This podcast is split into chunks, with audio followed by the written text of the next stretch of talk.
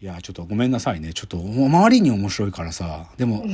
だから、で、まあ、寺山修司はさ、まあ、彼、詩も書いたり、本も書いたりさ、だけじゃなく演劇もやるから、でも、実はこの、あ日の丸をやったことで寺山修司はテレビから離れてくんだよね。まあ、すげえ反反応があったから。けど、逆にここで、彼は、あ、これは一つの表現だってことに気づくから、そっから彼は天井桟敷っていうね、あの、自分の劇団の中でゲリラ演劇を始めていくわけよ。市街演劇。街の中で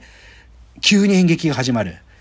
で、面白いんだよ。なんだっけな、ちょっと作品名忘れちゃったんだけど、その畳1畳、半径1平方メートル、1平方メートルのとこだけからまず芝居が始まってって、時間とともに舞台がでかくなっていくの。今度は4平方メートル、9平方メートルつってでかくなってって、最後は街1個が舞台になるっていう芝居をやったりするんだけどさ、それはでもマジでさ、この、急に質問するみたいなことの中が、ある種の特殊な空間がそこに生まれてるんだってことを言って。で、そこは、まあ、正直言うとね、この映画の最後のオチはさ、つまりは国とは何かということなんだよ。で、そのあなたがこの、ここで聞かれている、そこは少なくともだよ。日本っていうことは関係なく、お前の国だろってことなんだよね。あなた自身にとっての国家は今ここにあるだろうっていう。で、それは作り手であるこの映画を撮った本人たちにも向けられていて、つまりはこの映画自体も自分の主観性、さらには人にそういうことを強要する暴力性を持ってるんだと。だから、もう、この映画がもう一個批評してるのは、ドキュメンタリーってものは極めて主観的なことなんだって言ってんだよ。もうひたすらに主観的で暴力的なことなんだって言ってんの。すごいことと思うけどね。で、それを寺山修司が1967に試みたことを2022にやったってことがすごい。で、ちなみに、そもそものこの映画の企画の最初の経緯はね、1967年って、その3年前に東京オリンピックがあったんだよ。で、その数年後に大阪万博があったんだよ。っていうタイミングなの。で、まあ、で、2022年も東京オリンピックが去年ああったでしょ？で、大阪万博があるじゃない？っていう、オリンピックと万博に挟まれたこの時間なの。で、で、これは、その映画を撮ってた時には図らずもそういうことは期待してなかったけど、図らずも、ベトナム戦争があった。1967年は。ベトナム戦争が行われていた。で、1900、あ、2022年は図らずも今、ウクライナの戦争がある。っていう、ある種の、時代的シンクロがあって、その中でこの同じ企画をやったらどうなるだろうっていうことから始まってんのよね。でも正直言うとね、やり出した時はね、明確なゴール持ってなかったって言ってる。監督自身も。だんだんでも、なんかこれすごいのがさ、最後最後の第3章はさ、その、寺山修司がどう番組作ってったかっていうことで、寺山修司のメモを当たったり、もしくは、当時のプロデューサーのインタビュー映像とかを見てくんだけど、その中に出てくるのがね、その、1967年にこう質問してる女性インタビュアーがいるんだけどね、はいはい。そのインタビュアーの方はね、今ね、連絡が取れないんだって、誰も。どういうことかっていうとね、これ、寺山修司や、その、もう一人の、えー、プロデューサーの方の、あの、萩本さんって言うんですけどね、その方の演出意図でね、インタビュアーがね、もうね、機械のように振る舞いなさいという演出をさせられた高木文子さんって言うんだけど、まあ、その天井桟敷っていう寺山修司の劇団の団員でもあったんだけど、この番組が放送された後ね、めちゃくちゃバッシングされたんだって。この女性、インタビュアーの女性が。でも、その人は演出通り超機械的に、もう、でもすごいんだよ。もう、マジで、あ、日の丸についてどう思いますか？マジで機械みたいに。予告見るだけでわかる。ちょっと、ギョッとするから。でも、それで、まあ、なんていうのかな。やっぱりさ、でも人間じゃん。それでもインタビュアーは。だから、そういうことで、しかもそういうふうにね、社会的なバッシングも受けるから、嫌になっちゃったんだろうね。もうね、誰とも連絡取取れないんだって、これについて関係してた人と。だから今どこにいらっしゃって、ひょっとしたら生きていらっしゃるのかもわかんないんだって。で、その前の作品のあなたはっていうので、この時はインタビュアーが他にもいたんで、その別のインタビュアーの方たちに、に実際取材してたりする映像もあるんだけど、でも、そん、そういうさ、ちょっと、出てた人の心すら破壊する企画っていうさ、すごいよね。で、でじゃあ2022年のこの蔡監督は、だからそういう経緯も知ってたからこそ、これを別の人にやらせてはダメだと。暴力的な行為だし。だから自分でやるの。だから映画の中ではその蔡監督が本当に機械みたいになってて、でもね、その、いろんな記事とか読むとね、何回も心折れそうになってるって言ってる。その機械のようにな、何千人にも聞いて、ふざけんなとかぶち切れられたりとか、何これ撮ってんのかとか、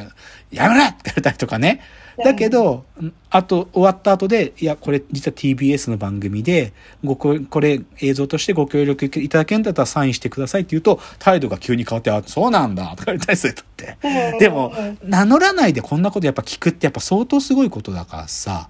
っていうこと言ってる。でも、面白いなって思うのは、この映画の公開で、ね、先週ね、東京 FM で未来授業っていう番組があって、月から木まで1回15分ぐらいの番組なんだけど、そこで蔡大輝監督がこの映画の、まあ、宣伝っていうか説、解説してて、でも彼は井上陽水さん的なユーモアをやるってるんだって言ってる。あの、どういうことかっていうと、井上陽水がさ、宮沢賢治のさ、雨にも負けずっていう詩があるじゃない？あれについてのアンサーソングっつって、わかんないっていうカタカナで楽曲作ってるんだって。で、それは、宮沢賢治のお前が書いてることさっぱりわかんねえよっていう歌なんだよ。なんか、君の気持ちがわかんないっていう、なんか、でも、そういう、なんか、分かった気になるみたいなことを分かんないっていう風に歌っちゃうっていうある種のユーモアを僕のこれはやりたいんだって言っていて、だからまあ当然主観的で暴力的なんだけど、意図することはユーモアなんだって言ってるんだよね。だからでもあのまあ面白いっていうとちょっと語弊があるんだけどさでも刺激を受けた。なんかちょっと驚いた。はっきり言って、うん、こんな批評性が高いことできるんかと思った。でこっからじゃあねじゃあさその1967年の日の丸っつうのを作ったのは TBS だよ。TBS なんだけど、その作ったチームっつうのがね、実はさ、彼らがその後に作る番組制作会社があって、それがテレビマンユニオンっていう会社なの。で、僕は、このテレビマンユニオンのことはそれなりに知ってるんです。で、ちょっとその話をします。でね、これさ、ちょっと時代の話も込みになるんだけど、1960年の代の終わりぐらいって、まあ、それ闘争の時代でもあったし、時代の激変期でもあるからね、TBS の中でね、TBS 闘争っていうのがあったりする時代なの。それは、なんていうかな、政治的な圧力が働いて、報道に規制がかかったりとかいうことが起きたりとか、もしくはね、そのテレビ、あ、TBS の、その、報道を作っているチームが、成田闘争っていう闘争の時に、その闘争員たちをバスに乗せちゃったっていうことがあってね。その、で、そそれさ、なんていうか、なんて、別に、本当にそういう、要は、でも活動にちょっと協力的な風に見えてしまう行為を取っちゃったことがあって、それがすごく問題視されたことがあって、TBS がこう結構叩かれたりとか、社内的にも、こう、でも報道の自由はあるだろうっていうことのと上層部との対立があって、それで、その志を持ったチームが TBS を辞めて自分たちの思う番組作りをするっていうために作る会社があって、それがテレビマンユニオンっていう会社なの。で、僕はでもこの話何で知ったかっていうと、ここ本あるんだけど、お前はただの現在に過ぎないっていう本があるの。テレビに何が可能か。お前はただの現在に過ぎないっていう本があって、僕が持ってるのは文庫版なんだけど、これも手に入んないのね。高いんだよ、中古で買うとしても。で、これを僕はね、何で知ったかっていうと、爆笑問題の太田さんのラジオで知ったの。あのね、高田文夫先生、あの、高田文夫先生っていう放送作家さんがいるんだけど、たけしさんの相棒です。の高田文夫先生が太田さんに、太田と、お前はただの現在に過ぎないという本を知ってるかと。で、ここにはドキュメンタリーってものがどういうことができるかってことが書かれているんだと。いう本があるっていうふうに聞いて、太田さんがこれをで、実は今回の日の丸、えー、寺山修司40年目の挑発の、あの、映画の予告とか、あの、中に太田光のコメントが、の映像がある。はっきり言って。太田光は今回の映画にコメント寄せてるんだよ。番組ホームページにも太田さんのコメントある。つまり、それくらい太田光は、このテレビマンユニオン創世期のメンバーに対して、ある思いがあるんだよね。思いというか、彼らがそういう時間を経てきた存在だってこと分かってるんだよ。で、僕はその太田さんのラジオ聞いて、この本入手して読んでるたの。で、だけど、その時に僕、結構読んでた、読んでるつもりだったんだけど、この日の丸のこととかも改めて読んでみたら書いてあんのよ。とか、あなたはについても書いてあるの。さっき僕が読んだ質問で、あなたはの番組の時に作作った質問っていうの書いてあって、読み飛ばしてたと思うわけ。ってね、とかね。で、あと、さっきの、蔡監督が、こん、あの、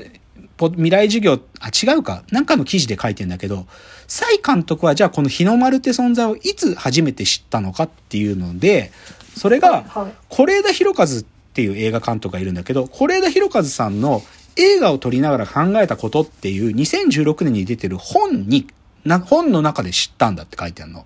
で、実は是枝裕和って人も、もともとはテレビマンユニオンっていう会社の人だったのよ。っていうことがいろいろ繋がってきて、っていうのをちょっとじゃあこっから少し最後話して、ちょっとこの今日の終わりの方に近づいていきます。じゃあ次です。